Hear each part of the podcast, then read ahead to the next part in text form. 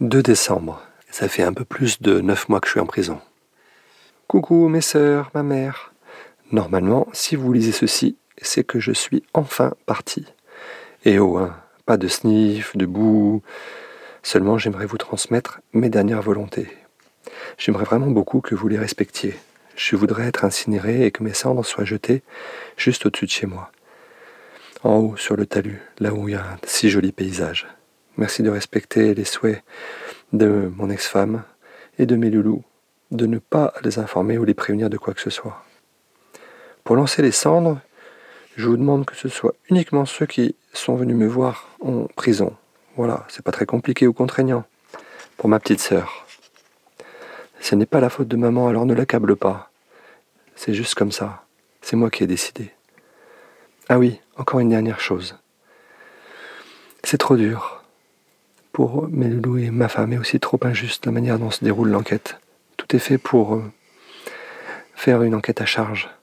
J'ai l'impression très forte que le fait que je me suis dénoncé ne change rien, voire même peut-être que ça empire les choses. Bon, il est 21h25. Dodo. Une baleine? Les libellules, non, souvent elles sont gentilles. Elles peuvent mordre, mais faut faire attention, ce sont des animaux sauvages. Mais ils sont pas méchants c'est pas qu'ils sont dangereux, c'est qu'ils sont sauvages.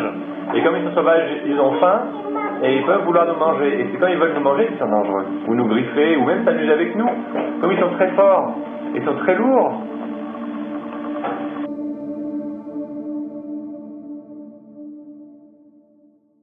Dans ma cellule tout seul, de 9 mètres carrés, je me réveille le matin et je me sens pas très bien. Je me sens comme si j'étais vaseux et vraiment pas bien. Et puis j'ouvre les yeux et tout doucement, je me remémore un peu cette nuit et je me souviens de mon rêve qui me revient tout doucement. Je vois une femme, des cheveux euh, bouclés, châtain clair, assez grande, des cheveux longs. Et puis euh, voilà, je, la vois qui se rapproche de moi et qui est très peu vêtue. On a chien, je m'aperçois que c'est ma fille en fait. Là, je sais pas quoi en faire. Voilà une journée habituelle. Attention à vos têtes. Et je vais voir le, psychologue et je lui explique mon, rêve. Je lui dis voilà, euh, j'ai fait ce rêve-là, j'ai rêvé de ma fille euh, qui était euh, habillée de manière sensuelle et, je crois que j'ai fait un rêve érotique. je décris mon rêve en détail qui m'était revenu entre temps. Je me suis dit ça y est, je suis en train de replonger je suis vraiment mauvais au fond de moi, il n'y a rien à faire, je ne peux pas guérir, quoi. Et il me dit, mais en fait, c'est non. Les rêves, c'est l'association de plusieurs choses. C'est une symbolique. Il faut pas le prendre au pied de la lettre, le rêve. Regardez, votre fille, elle est devenue adulte. Donc il y a effectivement l'attirance pour votre fille que vous décrivez, euh, David. Mais d'un autre côté, elle est adulte. Donc ça veut dire que dans ce rêve-là, le message que moi, en tant que psychologue, je reçois, c'est que vous avez l'attirance pour une femme qui est devenue adulte. effectivement, c'est votre fille, mais c'est parce que vous avez fait le lien entre votre histoire qui est sans arrêt en train de vous turlupiner tous les jours, et puis votre sexualité qui est une sexualité euh, d'une personne qui est attirée par une femme. Et je lui dis mais euh, mais c'est ma fille quand même là dans le rêve c'est pas une femme c'est pas une femme c'est pas Claudia Schiffer c'est pas euh, Pamela Anderson c'est pas c'est ma fille et oui, mais c'est parce que c'est un symbole. Votre fille, c'est euh, le symbole de ce qui vous attirait à un moment donné, il y a une dizaine d'années dans votre vie. Et euh, ce symbole, il faut le retenir comme un symbole, pas comme un, acte ou comme un fait. Et c'est là où j'ai pas tout compris de ce qu'il m'a dit. Je me souviens bien de ces mots. Mais là, à ce moment-là, tu es inquiet ou tu te dis, je, je, peux quand même un petit peu comprendre des choses ou comment ça se passe?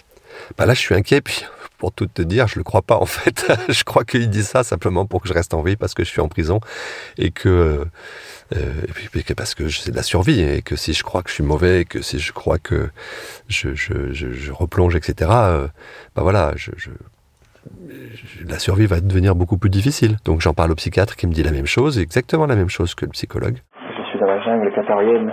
Je filme le lion. Le voilà. Il est très dangereux. À l'époque, euh, ta vie euh, avec ta femme, elle est, elle est comment? On peut, on peut la décrire euh, très stable. ça faisait donc 30 ans qu'on était mariés. On s'était rencontrés quelques années avant le, mariage. Et très vite, par contre, au bout de quelques années, moi qui avais besoin d'une ou deux relations par, par semaine. Relations sexuelles. Relations sexuelles, oui, oui. J'ai vite senti que de son côté, c'était pas le cas. Donc au bout de quelques années, je lui ai demandé, mais qu'est-ce qui se passe? C'est toujours moi qui viens te voir et, et jamais toi qui viens me voir. Et elle me répond avec simplicité en me disant, bah moi j'ai pas de besoin en fait dans ce sens-là et et voilà, moi, le fait de qu'on se fasse des câlins, c'est suffisant et j'ai pas besoin euh, d'avoir des relations sexuelles. C'est pas un besoin que j'ai ou que j'ai jamais eu. Et euh, avec la naissance des enfants, ça s'est encore dégradé, ce qui fait qu'à la fin, euh, on pouvait arriver à avoir peut-être une relation sexuelle par trimestre, voire par semestre. Mais là, t'es pas en train de dire euh, en fait que ce serait la faute de ta femme, en fait. Ma femme, elle y est pour rien. Elle, elle avait ses besoins, elle assumait ses besoins. Elle disait, moi, j'ai pas de besoins sexuels. Elle l'assumait, donc je jette absolument pas la faute. Simplement, moi, j'aurais dû à un moment donné dire stop, dire, euh, bah écoute, toi, t'as peut-être pas de besoin, moi, j'en ai. Donc, comment on fait? Est-ce que euh, on divorce? Est-ce que euh, on passe en couple libre et à ce moment-là, tu m'autorises à avoir des relations extra-conjugales? Enfin, c'est comme si à la maison, j'avais donc des, une attirance très forte pour ma femme, et puis à la maison, ma, ma, fille, euh, qui à un moment donné, bah voilà, devenait adolescente et s'habillait de manière euh, assez sexy, etc., bah, était aussi un objet de désir. Et donc créer du désir en moi que je ne pouvais pas, à un moment donné, réaliser euh, sous la forme de relations sexuelles avec ma femme. Donc c'est-à-dire qu'il y avait déjà une marmite qui était déjà en train de bouillir, et en plus, à la maison, j'avais donc Marie qui, qui, qui, qui voilà, qui se transformait, son corps se transformait, elle devenait euh, adolescente, elle commençait à s'intéresser aux garçons, et cette marmite à un moment donné a explosé. On est dimanche 25, la maman est partie à la gare, et je vois que ça dérape tant que ça peut. Et euh, c'est à partir de ce moment-là qu'il y a eu ces trois gestes-là que j'ai eu des relations extra-conjugales sans en parler à ma femme pour justement retrouver une vie sexuelle normale. Et à partir de ce moment-là, mes pulsions ont diminué petit à petit. Et au bout de, il a fallu du temps quand même. Euh, au bout de trois ans, deux, trois ans, j'ai retrouvé euh, une attitude de père, c'est-à-dire où les pulsions étaient euh, à l'arrêt, c'était complètement arrêté et où j'avais vraiment le respect vis-à-vis -vis de ma fille qui était revenu et plus envie par exemple, euh, bah voilà, de lui faire des attouchements ou des choses comme ça. C'est le lion petit lapin. Qu'est-ce qu'il a dans la bouche? Il a mangé une souris. Il a attrapé la souris. Écoutez la souris, elle crie. C'est la souris, elle est là. Ah, le lion a pris la souris.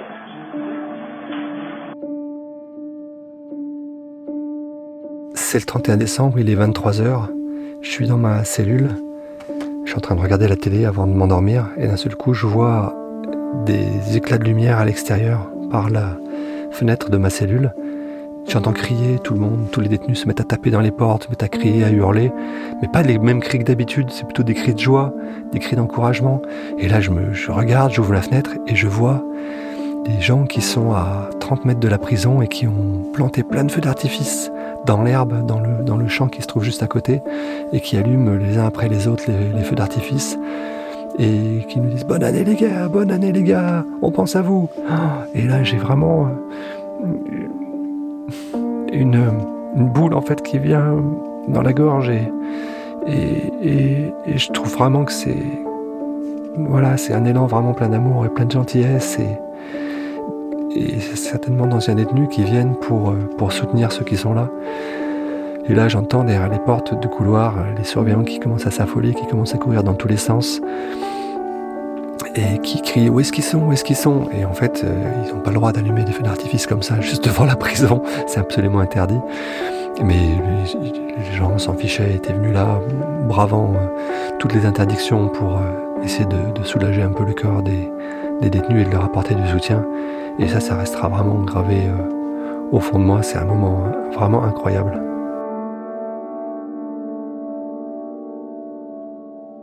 « 3 janvier. j'ai commencé à aider Karl pour son ménage, sa lessive, avec l'aide de Justin et de Jean-Jacques. 22 heures. Je suis en train de préparer mon lit. En prenant mon paquet de t-shirts et de pulls situé au dernier étage de mes étagères, un t-shirt était posé sur le petit chien en peluche de mon grand-fils. En tirant sur le tas de vêtements le t-shirt, a tiré le chien jusqu'au bord de l'étagère. Il était de profil à ce moment-là. Le chien s'est tourné petit à petit vers moi. Il m'a fait face en me faisant une petite grimace, comme s'il était soucieux et préoccupé. Tu parles euh, de ce cocktail explosif, cette marmite, euh, c'est-à-dire euh, d'un côté des problèmes sexuels ou en tout cas une vie sexuelle pas satisfaite pour toi, et de l'autre ta fille Marie qui devient adolescente et qui commence à s'habiller comme une ado. Mais ça, ça arrive dans plein de familles en fait ça. Et les pères n'ont pas pour autant des gestes incestueux. Du coup, c'est est-ce qu'il y a quand même d'autres réponses à, trouver? Effectivement, euh, il y a cette, relation très forte entre la mère et le fils et le père et la fille. C'est une relation privilégiée qui va leur permettre aux enfants de grandir et de se développer, de sentir l'amour de leurs parents pour eux et ensuite de pouvoir s'envoler de leurs propres ailes en fait. Euh, il peut arriver assez fréquemment qu'un père soit amoureux de sa fille, par exemple. Et c'est quelque chose qui euh, pose pas de problème. Et même, à la limite, c'est très bien. C'est, c'est, c'est, ça renforce le lien et c'est très bien. Mais de là à passer à l'acte, je suis complètement d'accord, c'est totalement euh, proscrit. Et euh, à partir du moment où moi j'ai fait ça vis-à-vis de ma fille, il y a un manque de respect total vis-à-vis de ma fille que je transforme en objet sexuel, tout simplement. Donc euh, je la dénature, c'est, c'est, elle devient plus ma fille, elle devient un objet sexuel qui sert à s'ouvrir mes fantasmes. C'est absolument cruel, terriblement destructeur pour, pour elle. Mais à ce moment-là, au moment où j'accomplis l'acte, je sais pas du tout ce à quoi je pense. J'ai pas du tout conscience de ça. Je pense que cette soupape là, cette euh, cette marmite qui est en train d'imploser, en fait, elle me pousse à faire ça. Elle me donne toutes les raisons de le faire. Et la raison la plus terrible, c'est bah, puisque tu l'aimes de toute façon, tu peux pas lui faire du mal. Lion, il est là, il arrive. Attention, cachez-vous. Je me cache. il va me voir. Il s'approche de moi. Et il m'a griffé un petit peu la jambe. Il m'a griffé la jambe. Il la petite jambe, c'est la petite lion gentil. Je peux vous caresser, monsieur le lion? Voilà. Oh, regardez, il est tout doux. Regardez, ce lion. Oh. Il a quand même des grosses dents et des grosses griffes. Faire attention, c'est un lion. C'est un animal sauvage. Mais il est un lion gentil. Caresse ce lion. Le gros lion, avec les grosses dents et la grosse chevelure. Rugit le lion.